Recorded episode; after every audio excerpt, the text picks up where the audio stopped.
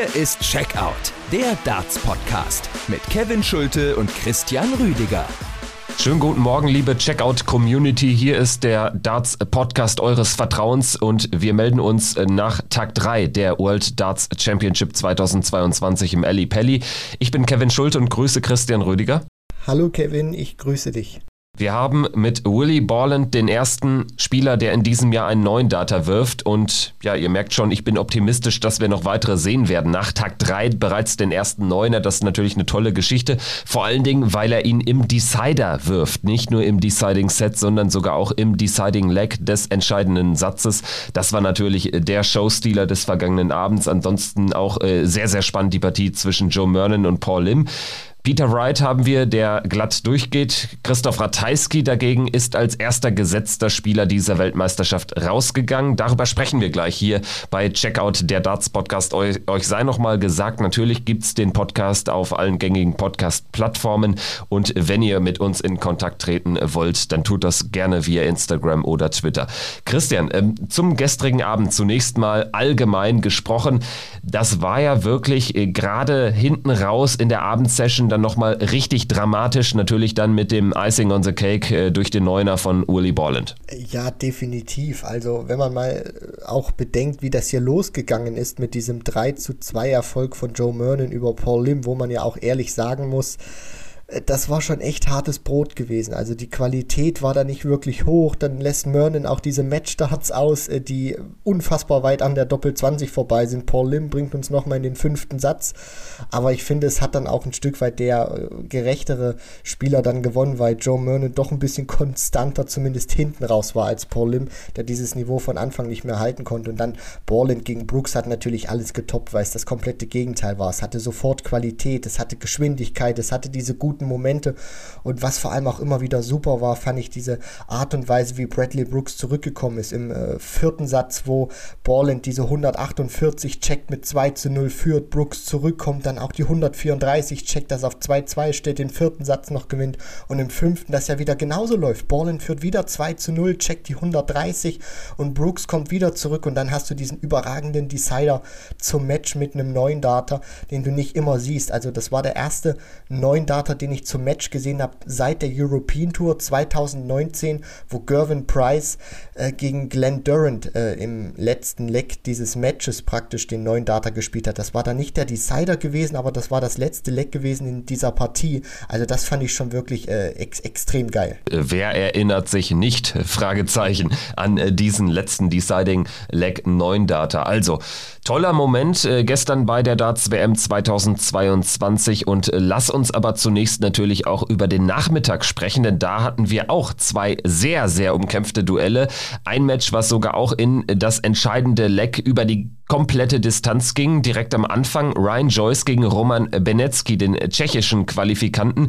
Diese Partie ja, nimmt erst einen eindeutigen Weg in Richtung von Ryan Joyce von Relentless, der mit 3 zu 0 und 3 zu 1 die ersten beiden Sätze für sich entscheidet. Dann allerdings Benecki zurück ins Match letzt und ich fand gerade dieses Finishing von ihm richtig gut. Das war, war quasi Wade-esque in der ein oder anderen Situation. Er hat selten wirklich so richtig viel ausgelassen, dann nur ja erst im entscheidenden Satz an der einen oder anderen Stelle so richtig Bammel bekommen, fand ich. Ja, da hat er so ein Stück weit wieder diese Form vom Anfang gehabt, wo man schon gesehen hat, er war wirklich sehr nervös gewesen. Und da sind die Darts teilweise auch auf Reisen gegangen, hat er auch äh, die Triple gesucht. Und für Ryan Joyce war das wirklich extrem einfach zu spielen. Und äh, er ist dann oder er konnte diese, diese Konstanz beziehungsweise Ryan Joyce nicht halten, weil dann Roman Benecki doch über diese Finishes gut reingekommen ist und dann auch diese Sicherheit gefunden hat und diese Nervosität abgelegt hat und dann auch mal Darts, wo er den äh, Dart praktisch am Doppel vorbei wirft oder ein komplett anderes Feld trifft, äh, tatsächlich noch wieder gut korrigieren konnte. Und dann nimmt so eine Partie so eine Eigendynamik an und Joyce hat das hinten raus nochmal abfangen können, aber das war richtig heiß gewesen. Der hätte auch tatsächlich rausgehen können. Ist er dann am Ende nicht. Er gewinnt den fünften Satz im entscheidenden Leck und das Entscheidungsleck dort spielt er natürlich da dann gut. Also da kommt Benetzky einfach nicht mehr ins Highscoring rein und äh, dementsprechend hat Ryan Joyce dann am Ende sogar verhältnismäßig leichtes Spiel über die Ziellinie zu gehen. Ich denke, mit ihm wird noch zu rechnen sein. Du musst so ein Spiel natürlich überstehen. Jetzt bekommt das mit, Ki äh, mit Mervyn King in der zweiten Runde zu tun und das sollte auf jeden Fall ein 50-50 Match sein. Ryan Joyce hat ja auch gute Erfahrungen mit dem Eli Pelli gemacht gemacht, vor einigen Jahren ins Viertelfinale eingezogen. Vielleicht geht's in eine ähnliche Richtung. Dann Match Nummer zwei am gestrigen Tag. Keen Barry gegen Royden Lamb. Keen Barry gegen Royden Lamb war eine Partie, die ähnlich eng war, den gleichen Spielverlauf nahm. Der Favorit Keen Barry, der Protospieler, gewinnt die ersten beiden Sätze souverän, verliert dann den dritten knapp und dadurch wird das Spiel nochmal komplett offen. Lamb holt sich relativ sicher den vierten und im fünften Satz kann er es dann eigentlich auch gewinnen, aber er lässt einfach viel zu viele Darts äh, aufs äh, Doppel aus. Am Ende schraubt das den Average von beiden Spielern, dieses Doppeldrama, letztlich auch rapide nach unten. Beide stehen nur knapp über 80. Äh, Keen Barry am Ende der glückliche Sieger, sag ich mal so. Auch da sah das am Anfang so aus, als würde Keen Barry ohne Schwierigkeiten diese Partie bestreiten können, gerade auch weil es ja ein Gegensatz dieser beiden verschiedenen Charaktere ist. Barry, der sehr schnell wirft, Royden Lamb, einer, der sich Zeit lässt und Royden Lamb ist dann auch über seine Stärke in diese Partie reingekommen, der dann auch wenig ausgelassen hat in diesen Phasen und sich dann auch verdient, das muss man ja sagen, zurück auf 2 zu 2 gestellt hat und in diesem fünften Satz dann leider nicht mehr seine große Stärke ausspielen konnte, die Doppel und deswegen Keen Barry auch noch mal ein Stück weit davon gekommen ist, aber auch ein gutes Match für diesen jungen Kerl, Lernprozess, dass er sowas auch über die Ziellinie bringt und dann tatsächlich auch erfolgreich bestreiten kann. Danach ging es weiter mit Jermaine Vatimena gegen Boris Kolzow. Bis dahin muss man ja sagen, fiel ja wirklich auf, dass die Proto-Spieler an der einen oder anderen Stelle im Turnierverlauf schon Probleme hatten. Aber bis auf Scott Mitchell noch niemand rausgegangen ist. Scott Mitchell hat eine klare 0 zu 3 Pleite kassiert am Donnerstag gegen Landmann. Und Jermaine Vatimena hat es dann als nächsten Proto-Spieler erwischt. Ebenfalls glatt mit 0 zu 3 geht er raus gegen Boris Kolzow. Beide spielen 90 im Average. Aber Boris Kolzow mit der besseren Doppelquote bei bei Jermaine Vatimena stehen da nur 25 Prozent. Das ist viel zu wenig. Boris Kolzow immerhin bei 37,5 und geht dann so am Ende mit einem 3-0, mit einem glatten 3 0 aus dieser Partie raus. Wir hatten es ja durchaus mal auch kontrovers angesprochen. Ich glaube, ich muss eingestehen, dass ich schon eher dann noch auf Vatimena Seite war, weil Boris Kolzow mich dann eher auch äh, häufig an der einen oder anderen Stelle im Jahr enttäuscht hat. Aber ich glaube, es ist so ein bisschen wie Robert Marianovic bei Sport 1 sagte. Ähm, man erwartet von Boris Kolzow eigentlich auch, dass er mit seiner Capability sich ähm, ja über die Pro Tour für so ein Turnier qualifiziert. Aber da ist er dann doch noch äh, schon ein bisschen, bisschen weit weg. Aber ähm, jetzt spielt er zum wichtigsten Moment das beste Match äh, des Jahres und geht damit 3 zu 0 durch durch. Das ist natürlich eine Ansage. Und was ich auch sehr wichtig finde, das dürfen wir hier nicht außer Acht lassen. Er kommt zum ersten Mal tatsächlich auch an dieses Niveau ran bei so einem Turnier, was er auch von sich selber erwartet. Also diese 90 fand ich, haben sich bei ihm besser angefühlt als bei Jermaine Vatimena und das nicht nur wegen der Doppelquote.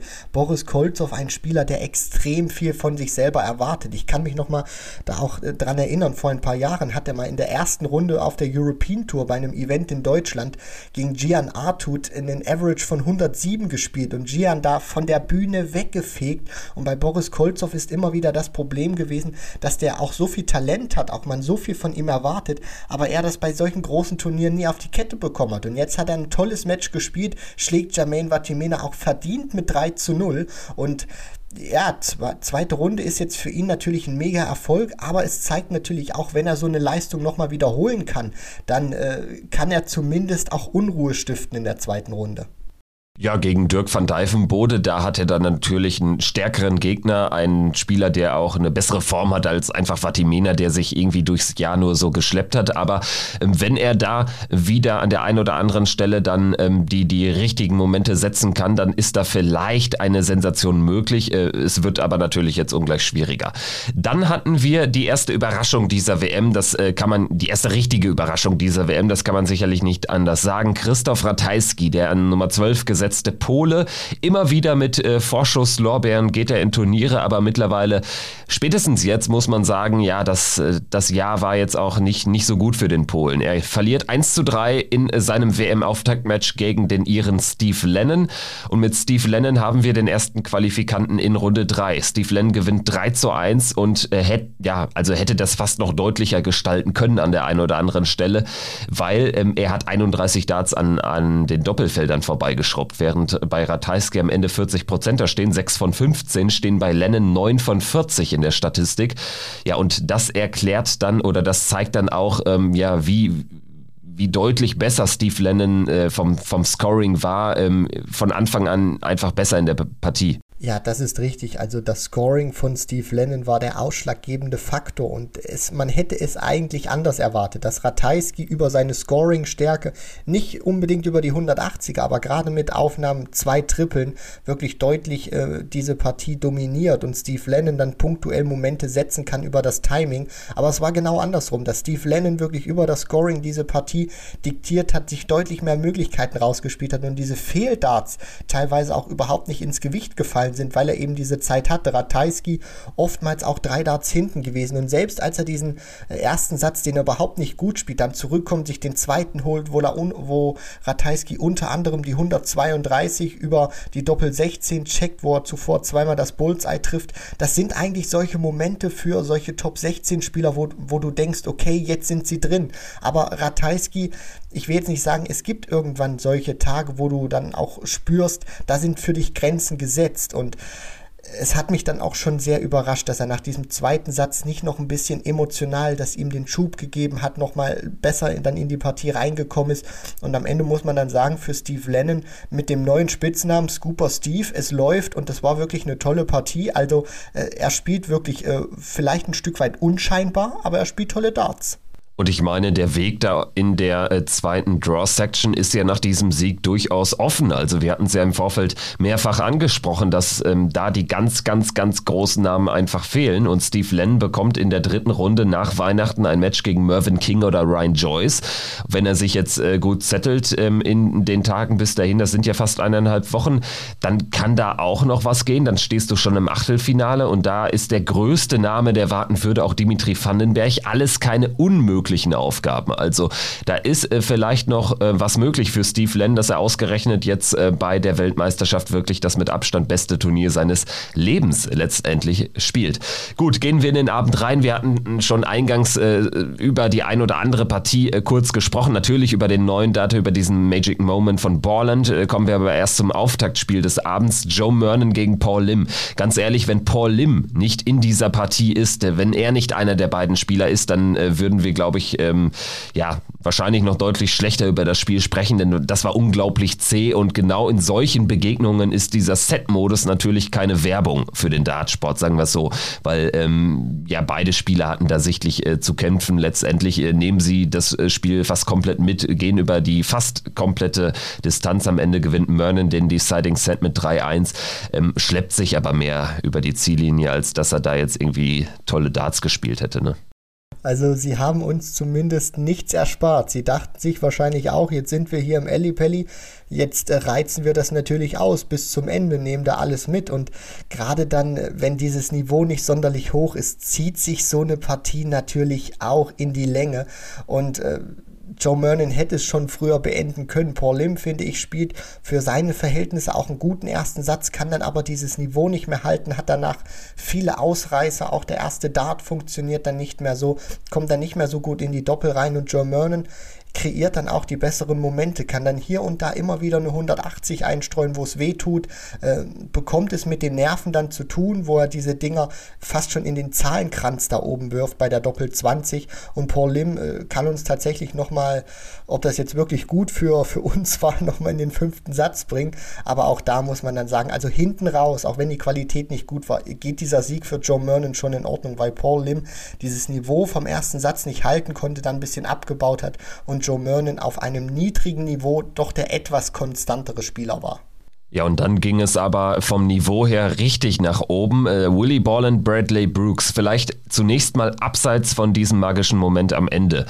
Würdest du sagen, das war die beste WM-Begegnung, auch wenn dieser Neuner nicht gefallen wäre? Dadurch ist das Ganze natürlich vielleicht jetzt in der Retrospektive immer ein bisschen mehr biased, aber ähm, auch so muss ich sagen, das war eine tolle, eine fantastische Partie äh, zwischen äh, zwei Young Guns, ähm, die, die sich da gegeben haben. Die Dramatik war durchaus drin. Brooks gewinnt den ersten Satz 3-0. Man denkt eigentlich, er wird zu seiner leichten Favoritenrolle gerecht, weil er wirklich jetzt eine sehr gute Form hatte, beginnt da mit dem Grand Slam Achtelfinale. Aber Borland kommt zurück, holt sich den zweiten Satz und dann geht es natürlich über die komplette Distanz, die Sätze 3, 4 und 5 jeweils. Also am Ende stehen beide bei 94, 95 im Average, äh, Doppelquote beide rund um die 50 Prozent. Also das war auch abgesehen von diesem unglaublichen Moment am Ende eine tolle Begegnung. Diesen Moment hätte es fast gar nicht mehr gebraucht, um zu sagen, das ist ein fantastisches Spiel gewesen. Aber es setzt dem Ganzen natürlich noch die, die Kirsche praktisch auf und zeigt dann natürlich auch, was diese Jungs gerade im jungen Alter für eine Qualität zum Ende haben, dass sie das nochmal so zusammenhalten können, ihre Nerven. Und um deine Frage zu beantworten, Kevin, es war für mich jetzt noch nicht die beste Partie, sondern es war eine der, best, eine der besten Erstrunden-Matches, die ich jeweils äh, gesehen habe. Ich kann mich da auch erinnern an ein paar Jahre zuvor, erste Runde Terry Jenkins gegen Per Lausen, das fand ich auch auch, das war eine unglaublich gute Partie, auch von der Dramatik, vom Spannungsbogen, wo Terry Jenkins ja auch den neuen Data spielt und trotzdem verliert gegen Per Lausen. Und hier fand ich einfach an diesem Match so geil, weil es alles hatte. Es hatte die Geschwindigkeit, es hatte diese Qualität, die teilweise wirklich absolute Weltklasse war. Und dann hast du immer wieder einen Bradley Brooks, der mit dem Rücken zur Wand steht, in den Sätzen 4 und 5 jeweils 0 zu 2 in den Lecks zurückliegt, mit großartigen Momenten zurückkommt, obwohl Willie Ballin vorher ihm ein richtiges High-Finish an die Backe Backe klatscht und dann natürlich dieser Moment zum Ende. Also das ist eine Partie, die hat alles drin gehabt, die hat von keiner Sekunde enttäuscht und setzt dann am Ende natürlich noch die Krone auf mit diesem neuen Data. Ja, und Willie Borland macht dadurch auch nochmal einen satten Sprung in der Order of Merit. Im Live-Ranking ist er aktuell die 54. Bradley Brooks hat ja, weil er die UK Development Tour gewonnen hat, äh, sich als internationaler Qualifikant in den Ali Pelli gespielt und dadurch auch ohnehin eine Tourkarte. Dementsprechend ähm, schadet äh, oder tut es ihm nicht weh, dass er außerhalb der Top 64 stehen bleibt nach der WM. Es ist allerdings für Max Hopp am Ende auch ein sehr gutes Ergebnis gewesen. Also Max Hopp dürfte sich über den Neuner auch sehr gefreut haben haben, denn Bradley Brooks hätte bei einem Sieg Max Hopp überholt und Willie Borland war eh schon knapp vor ihm. Von daher, das äh, steigert die Chancen von Max, äh, die Tourkarte zu behalten nach der WM. Ja, aus deutscher Sicht wäre das natürlich fantastisch, wenn Max es über diesen Weg jetzt erstmal schafft, weil er dadurch weiterhin in diesem Kosmos drin ist, nicht über die Q-School gehen muss, die teilweise auch tagesformabhängig ist und er natürlich auch seine Form, die aktuell nicht so gut ist, deutlich verbessern kann in diesem Zirkus drin und nicht diesen Weg wie Martin Schindler gehen muss. Weil wenn du da einmal bist, wird es verdammt schwierig. Deswegen aus deutscher Sicht war das wirklich ein gutes Ergebnis. Ein gutes Ergebnis hat eingefahren Ross Smith gegen Jeff Smith. Das war Partie Nummer 3 am gestrigen Abend. 3 zu 0 gewinnt der Smudger gegen den Kanadier, der stark enttäuscht hat, also unter 80 im Average spielt und ähm, so gar nicht in die Doppel kam. Auch letztlich ähm, das Scoring erwartungsgemäß da so ein bisschen drunter lag. Nur 180 wirft er. Ähm, vier äh, Scores äh, zwischen 140 und 180, das ist auch sehr, sehr wenig. Also da kannst du ähm, auf dem Niveau eigentlich keine Partie gewinnen gewinnen, erst rechtlich gegen Ross Smith, der ja gar nicht mal sein bestes Niveau auspacken musste, um ganz locker mit 3 zu 0 zu gewinnen. Nein, also das absolut nicht. Man hat es auch gesehen, Ross Smith äh, teilweise manchmal mit dem Kopf geschüttelt, weil er auch nicht zufrieden war wegen diesem Niveau, was er gespielt hat. Aber letztendlich muss man ja sagen, dass er das sehr souverän gespielt hat. Auch teilweise eine Phase hatte, wo es mit den High Finishes lief. Die 144 fallen mir da ein, die er fantastisch spielt. Zweimal über die Triple 18 mit der Doppel 18 vollendet. Also er hat auch Highlights eingestreut, aber das war für ihn wirklich ein, fast schon ein Spaziergang in die nächste Runde, weil Jeff Smith, man weiß, er ist nicht scoring-technisch der beste Spieler, aber das war einfach auch für seine Verhältnisse zu dünn, weil wenn du so ein Scoring nur hinlegst, dann schaffst du es auch nicht, dir regelmäßig Chancen zu erarbeiten, um deine große Stärke auszuspielen. Und das sind bei Jeff Smith die Doppel. Aber wenn das Scoring vorher fast nicht existent ist, dann hast du gar keine Möglichkeit, dich in so, dich in solche Sphären zu bringen, dich in solche Bereiche zu spielen. Und Ross Smith spielt das einfach cool runter und zeigt einfach auch, dass er einer der besten, äh, ja, Protospieler ist oder einer der besten Spieler ist, die nicht in Runde 2 eingreifen, sondern schon von Beginn an ran müssen. Und in Runde 2 geht's für ihn gegen Stephen Bunting. Auch da sollte was möglich sein. Morgen Nachmittag findet diese Begegnung äh, statt. So, letzte Partie des gestrigen Abends hieß dann Peter Wright gegen Ryan Meikle. Ryan Meikle, der Schmutzler-Bezwinger, kriegt das Niveau vom Vorabend so nicht konserviert. Das muss man erstmal auch äh, klarstellen. Und am Ende, ähm, ja, spricht das Ergebnis hier eine ähnlich klare Sp Sprache wie in diesem Smith-Duell. Wright gewinnt 3-0 und ähm, ist am Ende auch nicht so so wirklich gefährdet gewesen. Also in äh, dem einzigen so richtig kritischen Moment, äh, Satz 1, äh, fünftes Leck, äh, wo Mikkel anfangen darf und eigentlich hier diesen Satz natürlich äh, für sich entscheiden muss, um eine Chance zu haben, um in der Partie zu bleiben. Da spielt Wright gegen die Dartsen 12 Data und da, das war dann auch der entscheidende Moment und dadurch war die Partie im Prinzip dann auch schnell entschieden. Richtig, also ab dem Moment ging dann auch nicht sonderlich viel mehr für Ryan Meikle. Da war dann auch hinten raus gerade echt die Luft raus, hat dann wenig Triple getroffen, viel gestreut, kleine Aufnahmen nur noch geworfen. Und bei Peter Wright äh, muss man ja schon sagen, fast schon äh, Peter Wright typisch in so ein Turnier reingekommen. Tricky erster Satz, wo er sich dann auch sagt, ne, Setup gefällt mir nicht so ganz und das noch im ersten Satz ein bisschen umtauscht. Und ab da lief es für seine Verhältnisse. Ich glaube, er ist, er ist auch nicht zufrieden gewesen, Peter Wright, klar weil das war jetzt noch nicht die Generalprobe. Man weiß jetzt noch nicht so wirklich, wo steht Peter Wright bei dieser WM, aber es war ein, ein ordentlicher Auftritt mit einem Ergebnis, was oder einem Sieg, was zu keinem Zeitpunkt wirklich ernsthaft gefährdet war. Deswegen, das wird er mitnehmen, 3 zu 0 und ab jetzt heißt es dann Sinne schärfen und äh, deutlich bessere Leistungen bringen. Ja, genau. Und Sinne schärfen für nach Weihnachten. Auch Peter Wright hat jetzt erstmal Zeit, sich äh, zu setteln, ein bisschen runterzukommen. Und dann geht's weiter gegen Damon Hatter, Luke Woodhouse oder James Wilson.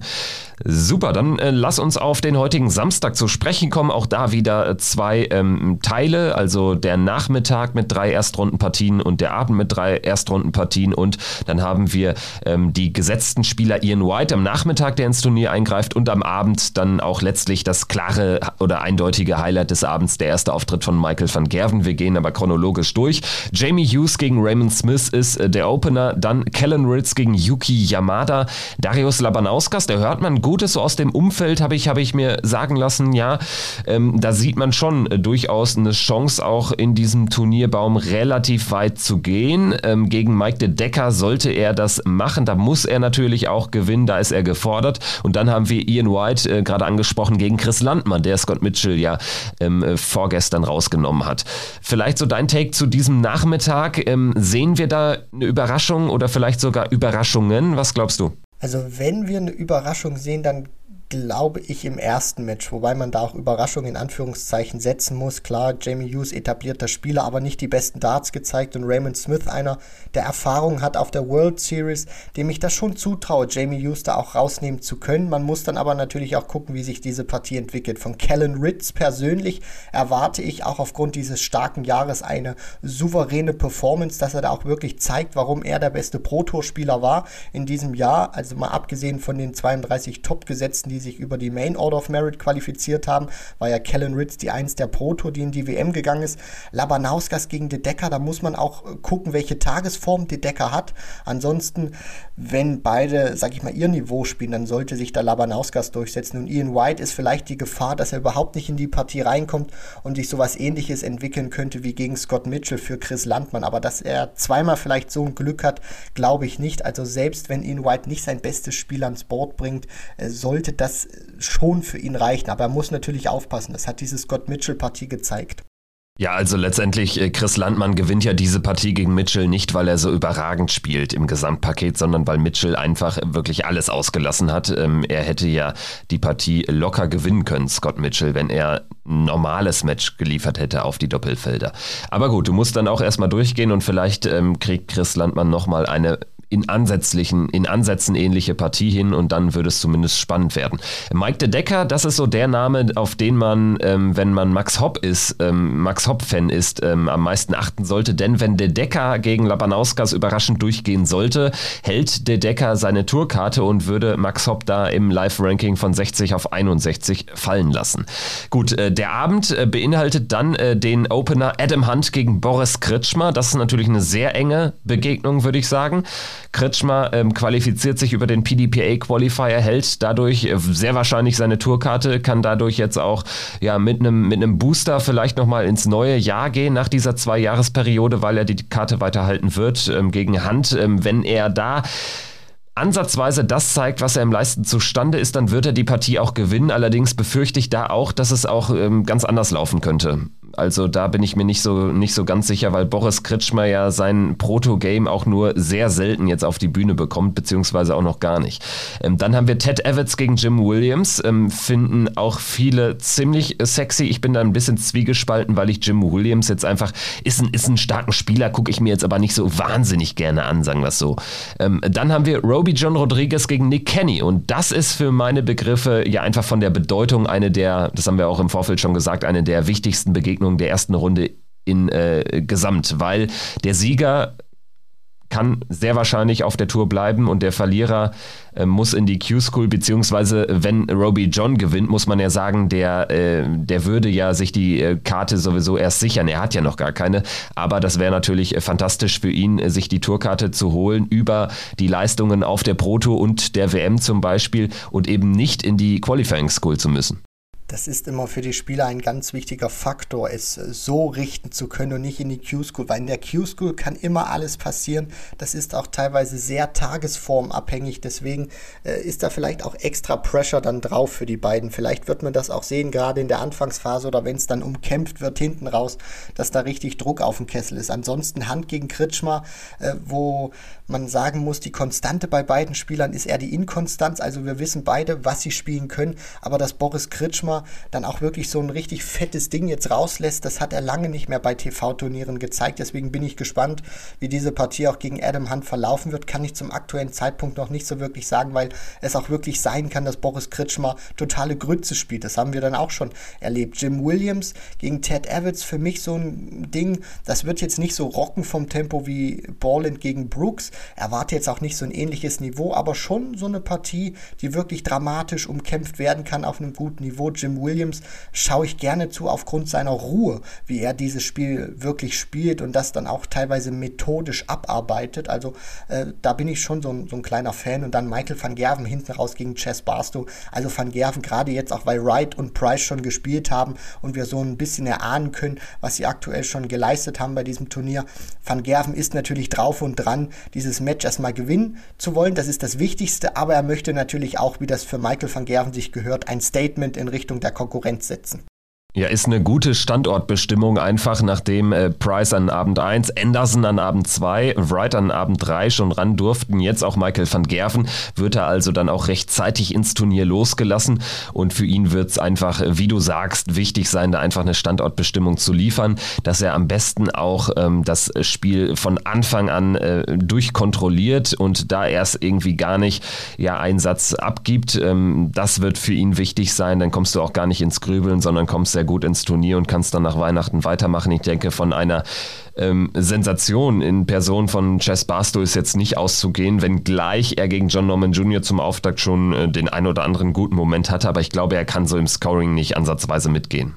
Nein, das glaube ich auch nicht. Und man darf ja auch nicht vergessen, dieser Faktor Van Gerven kann für Chess Barstow auch noch mal eine wichtige Rolle spielen. Er weiß, er spielt nicht bei irgendeinem Floor-Turnier gegen MVG, sondern auf der größten Bühne, die es im Darts gibt und dann auch noch gegen Van Gerven. Also das könnte schon wirklich so eine Partie sein, wo Chess Barstow hoch auf die Bühne kommt und du einfach schon weißt, bevor Dart 1 geworfen ist, er wird diese Partie nicht gewinnen.